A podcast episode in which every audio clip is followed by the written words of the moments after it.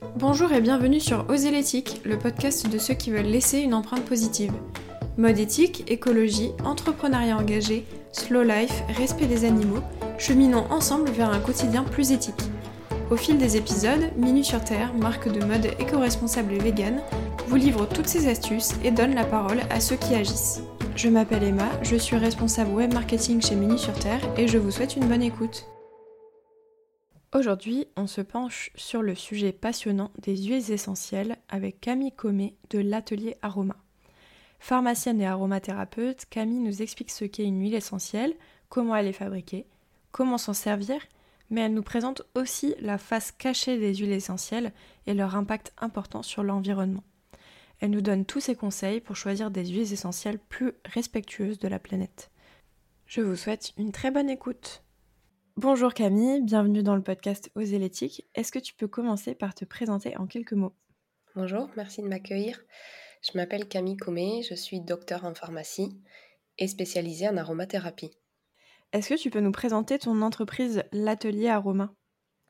Oui, c'est une entreprise que j'ai créée il y a maintenant deux ans qui a pour but de répondre à la question principale que me posaient mes patients, qui est j'aime les huiles essentielles mais je ne sais pas trop comment m'en servir ou avec ces variantes, j'ai beaucoup d'essentiels chez moi et, et, je ne sais pas trop quoi en faire, ou j'ai peur des effets indésirables. Et donc le but, c'était de donner les clés des huiles essentielles et de l'aromathérapie pour un usage sûr et, et, efficace au quotidien. Donc ton but, c'est vraiment d'apprendre aux gens à être en autonomie en fait avec les huiles essentielles et c'est un but de pédagogie en fait au final auprès du public? Oui, exactement avec une petite particularité, c'est que je propose une aromathérapie écologique et éthique. Ok, bah, c'est justement pour ça un peu ce qu'on voulait te parler aujourd'hui.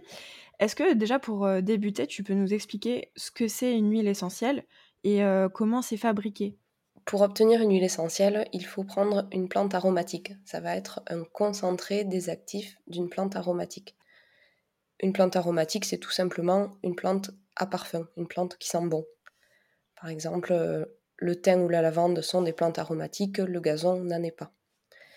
Donc on va récolter cette plante aromatique, la mettre dans un alambic, donc en gros une grande cuve, dans laquelle on va envoyer de la vapeur d'eau. Et cette vapeur d'eau va permettre d'emporter ces parfums, ces odeurs, et, euh, et donc va permettre de créer l'huile essentielle. Et cette vapeur d'eau, une fois que la distillation est terminée, se retrouve à, l'autre bout sous forme de liquide, et c'est ce qu'on appelle un hydrolat. Donc, ce n'est pas un déchet de la, de la distillation, c'est quelque chose de très intéressant et que l'on peut tout à fait valoriser. Ok, très bien. Justement, je voulais te demander ce que c'était la différence avec un hydrolat. Donc, en fait, avec le même procédé, on fabrique une huile essentielle et un hydrolat, c'est ça? Exactement.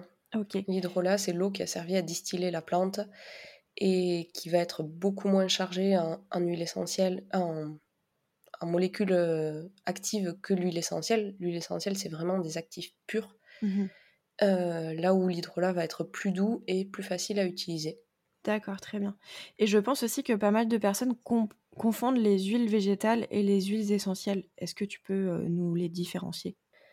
Une huile végétale, c'est très simple. On prend une plante végétale qui contient du gras, tout simplement.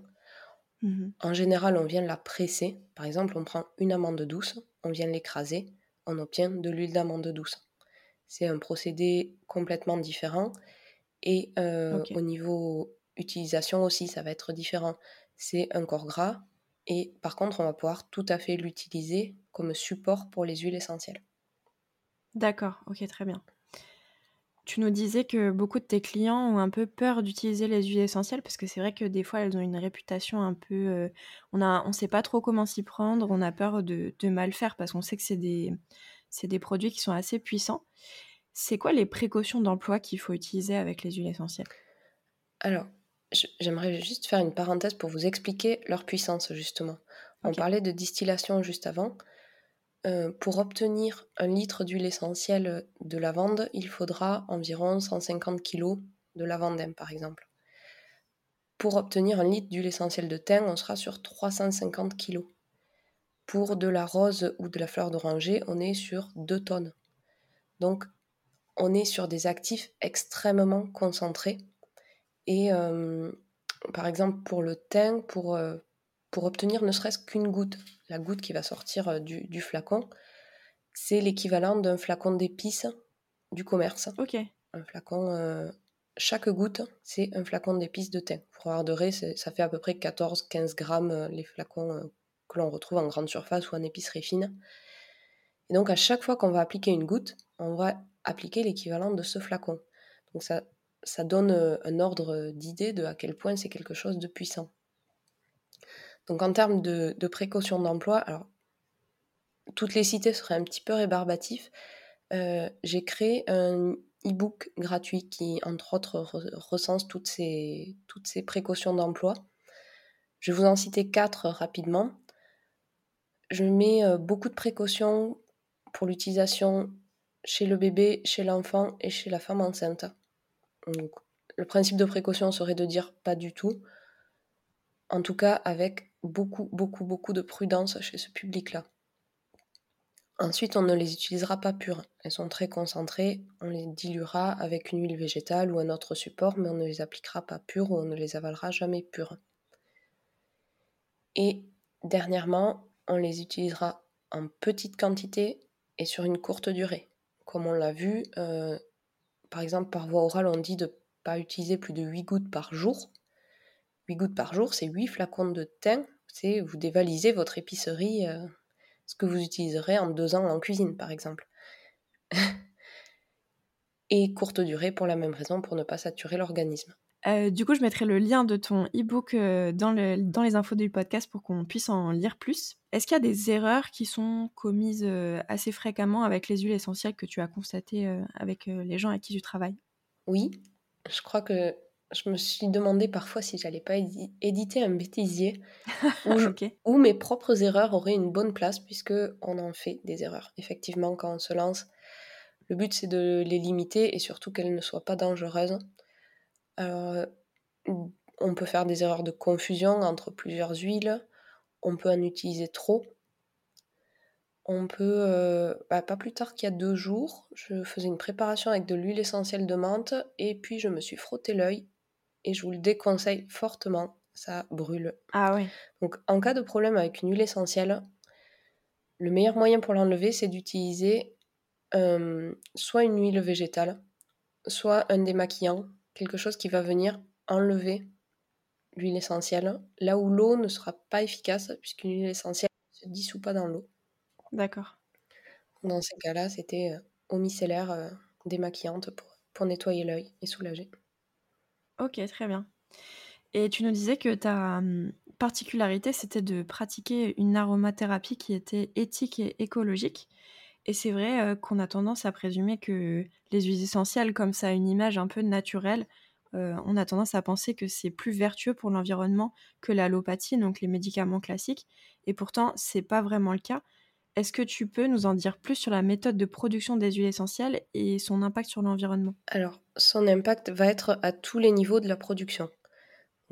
En partant depuis euh, le début, c'est-à-dire la plante, ça va être soit une plante sauvage, soit une plante cultivée dans le cas d'une plante sauvage, il va falloir avoir une, une façon de prélever très douce et très responsable.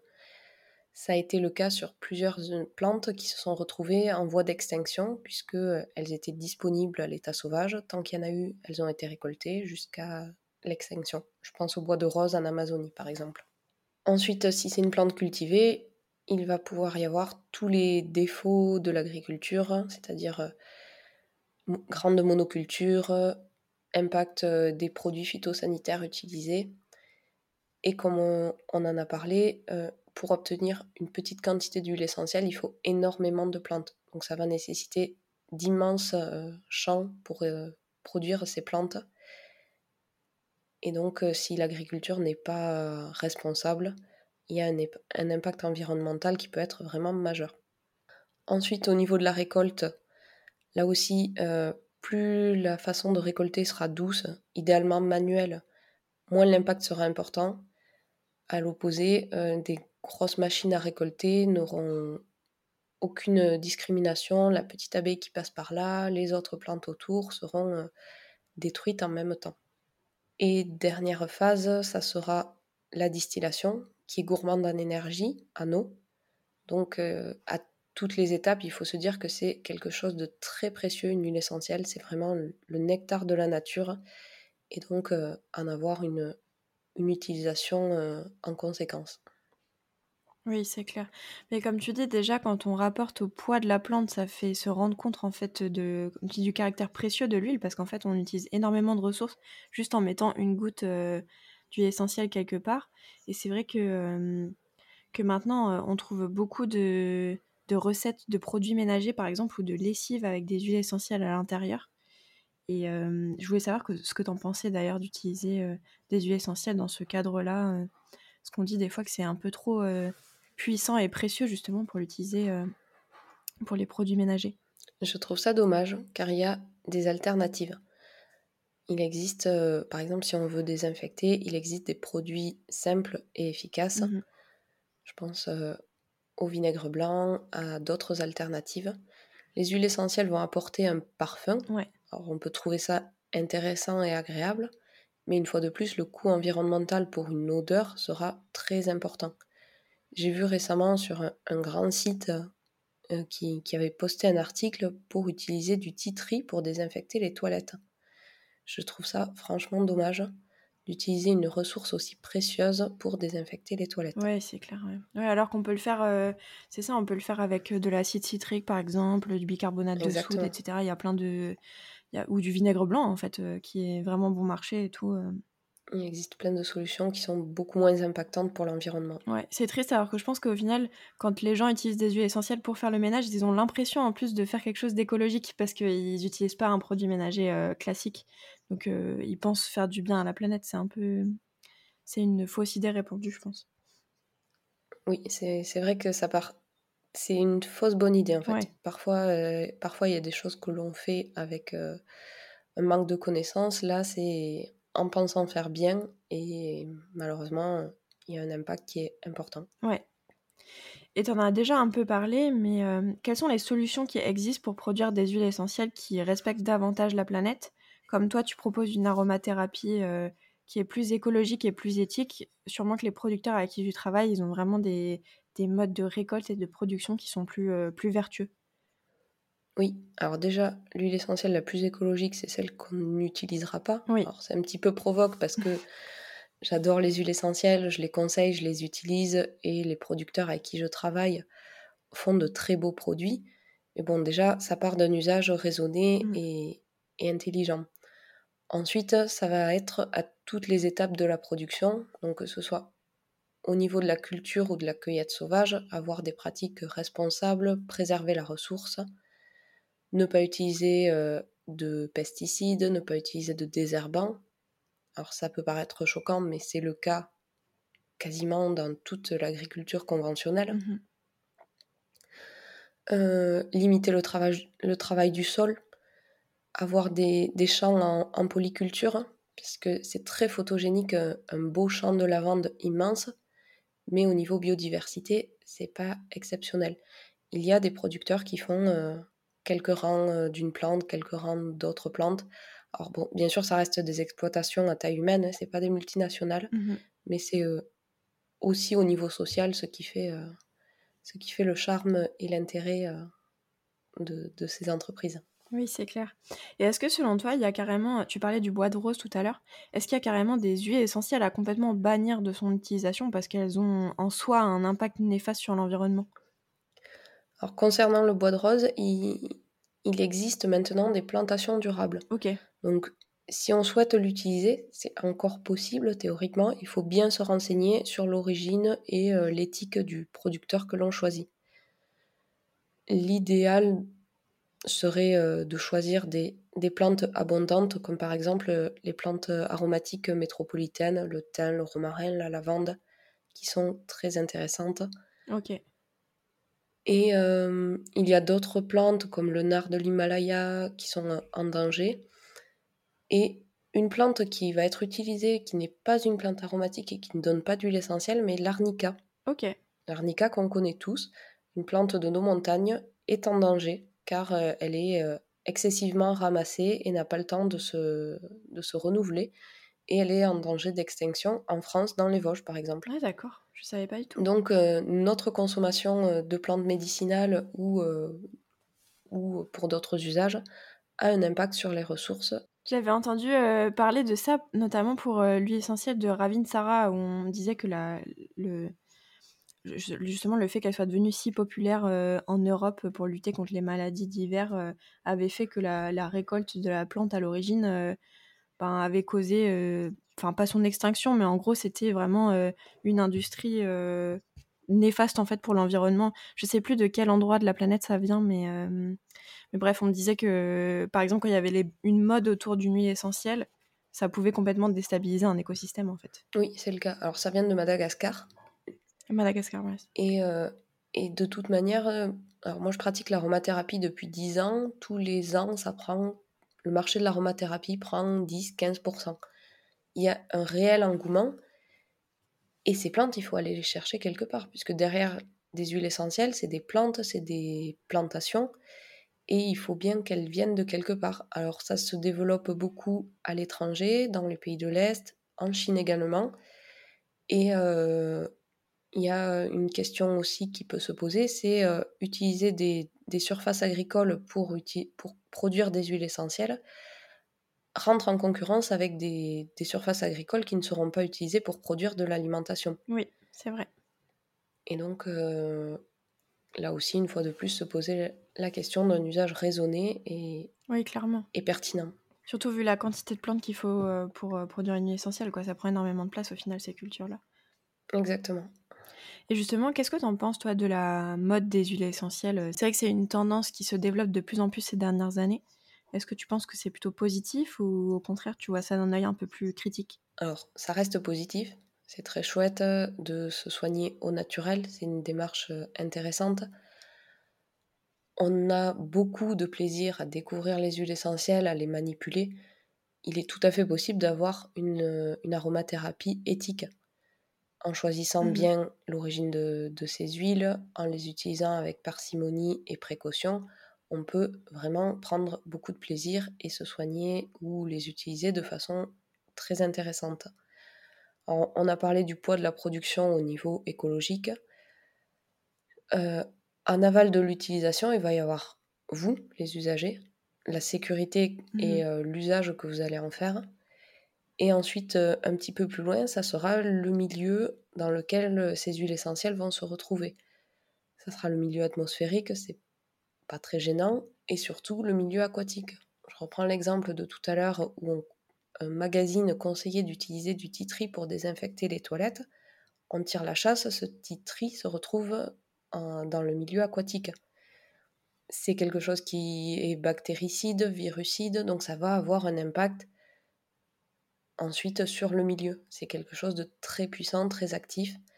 Donc à toutes les étapes, que ce soit la production, l'utilisation sur vous et ensuite euh, l'huile essentielle qui se retrouve dans le milieu, il y a un impact qui est important. Ok. C'est vrai, c'est très intéressant parce que c'est vrai que maintenant on pense à tout ce qui est euh, pollution médicamenteuse des eaux usées par exemple, parce qu'on en a beaucoup parlé, mais on ne pense pas forcément euh, que les huiles essentielles, ça peut aussi, comme tu dis, déstabiliser tout ça. quoi. C'est un très bon parallèle puisque c'est des substances actives également. Justement, avec tous les détails que tu nous as donnés sur la manière de cultiver les plantes et de produire des huiles essentielles de manière plus vertueuse, est-ce que tu peux nous donner des conseils pour arriver à se procurer des huiles essentielles de bonne qualité et euh, comment réussir à les choisir euh, quand on n'est pas forcément euh, très formé sur le sujet Quels sont les indices pour choisir des bonnes huiles essentielles? Alors, le principal conseil que je vous donnerai, c'est de connaître le producteur auquel vous allez acheter. Renseignez-vous sur, euh, sur ses valeurs, sur les actions concrètes qu'il met en place. Et méfiez-vous du greenwashing parce qu'il est facile, on parle de plantes, on parle de choses intéressantes, de dire euh, nos huiles sont naturelles. Oui, c'est sûr, c'est du naturel. Euh, sont produites localement, ça vient toujours de quelque part. Oui il est facile pour, euh, pour certains producteurs non, qui ne sont pas très éthiques de basculer dans le greenwashing et de se, faire passer pour bien plus vertueux qu'ils ne sont.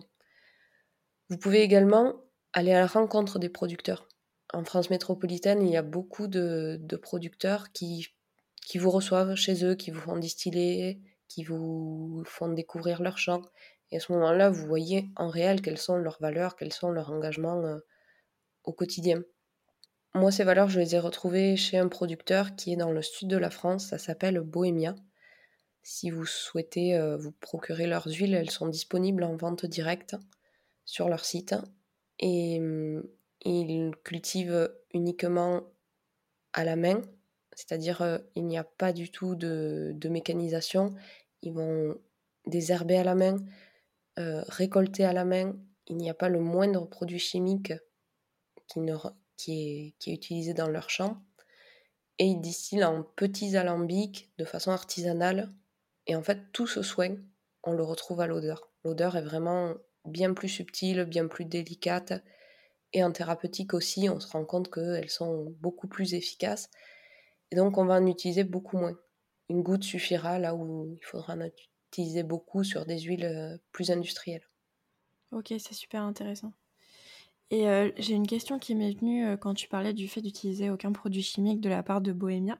En fait, si on, utilise une huile essentielle qui n'est pas biologique, du coup, en fait, on, enfin, les, pesticides se retrouvent vraiment dans l'huile essentielle de manière un peu concentrée Je sais pas si c'est une, question pertinente, mais c'est juste que je viens d'y penser.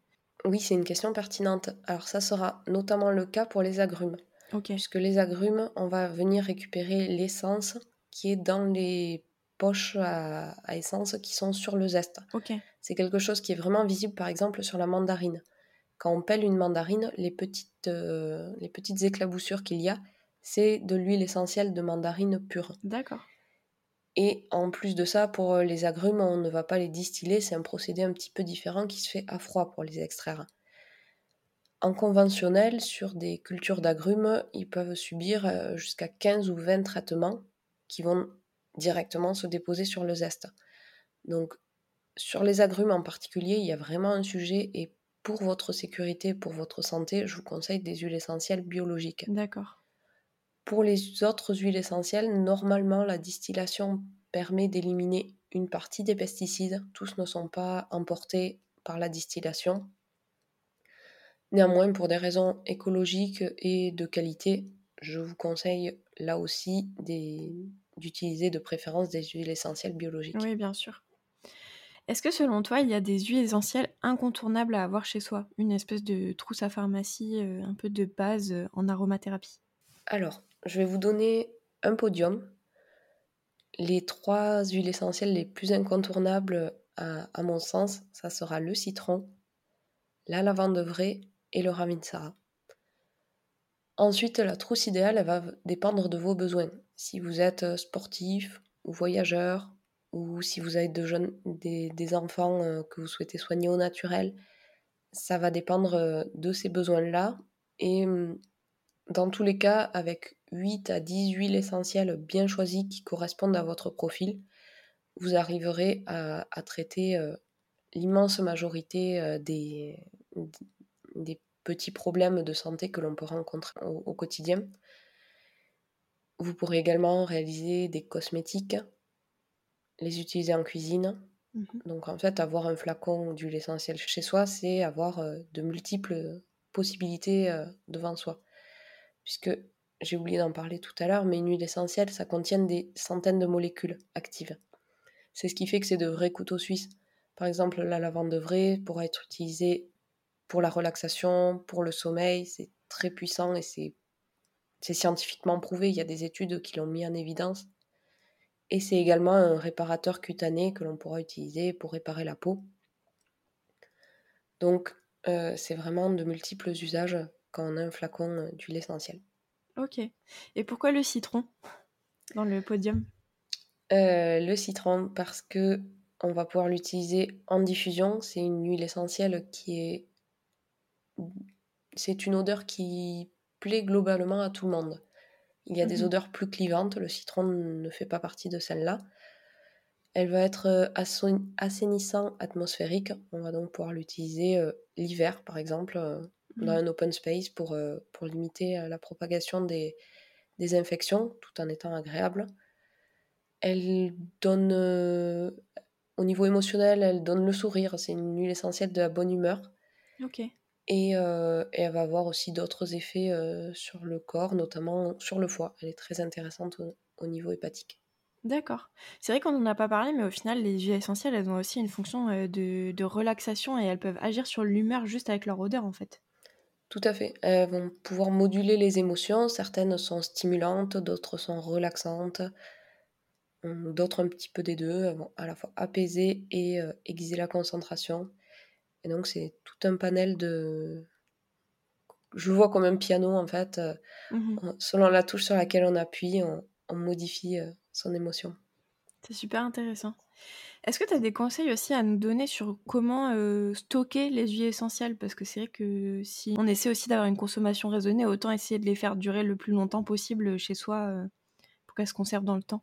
Le meilleur moyen pour conserver ces huiles, c'est à l'abri de la lumière et debout. C'est-à-dire euh, le flacon doit être droit. Euh, même si on a une jolie boîte dans laquelle on a envie de les mettre, ça, évitera déjà qu'elles coulent et qu'elles soient en contact prolongé avec le bouchon qui est en plastique. Ensuite, pour euh, la durée de conservation, c'est une date de durabilité minimale, DDM, qui est indiquée sur les flacons. Ça va être un petit peu comme pour euh, du riz ou du chocolat. Ce n'est pas une date de péremption. Ça veut dire que jusqu'à cette date, l'huile essentielle est garantie optimale par son fabricant. À partir de là, à vous de, regarder euh, si l'odeur n'a pas changé, si l'aspect est, identique. On peut les utiliser au-delà de cette date. Par contre, si vous avez le moindre doute, notamment là aussi sur les agrumes qui sont plus sensibles à l'oxydation, n'hésitez pas à renouveler votre flacon si, euh, si vous avez un doute sur la qualité.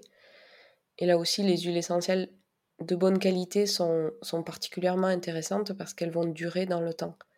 Donc, c'est parfois intéressant d'acheter une huile essentielle légèrement plus chère, mais de très bonne qualité à la base, dont vous ferez longtemps et vous utiliserez de petites quantités, qu'une huile médiocre où vous allez avoir besoin de beaucoup de gouttes à chaque usage et qui durera bien moins longtemps dans la durée. Oui, c'est clair. Et là, on est fin septembre euh, lors de l'enregistrement, donc on est en train d'entrer dans l'automne. Est-ce que tu as des huiles essentielles à nous conseiller pour cette saison en particulier? Oui, alors tout ce que je vais vous dire et tout ce qui précède ne remplace bien sûr pas un conseil médical et euh, mmh n'a pas valeur de diagnostic. Et même si vous choisissez une de ces solutions, je vous encourage quand même à, vous, à vous renseigner autour, à vérifier que c'est adapté à vous, à votre contexte. Alors je vais vous faire trois propositions l'automne est le moment idéal pour s'alléger avant l'hiver. Donc on peut envisager une détox douce avec du citron, du citron par voie orale sur quelques jours pour euh, préparer son organisme à l'hiver. C'est le moment idéal aussi pour booster son immunité, pour être euh, résistant face euh, aux infections qui arriveront cet hiver. À ce moment-là, je vous conseillerais le thym à linalol. Et enfin, se détendre la rentrée, euh, la baisse de la luminosité, c'est une période qui est éprouvante.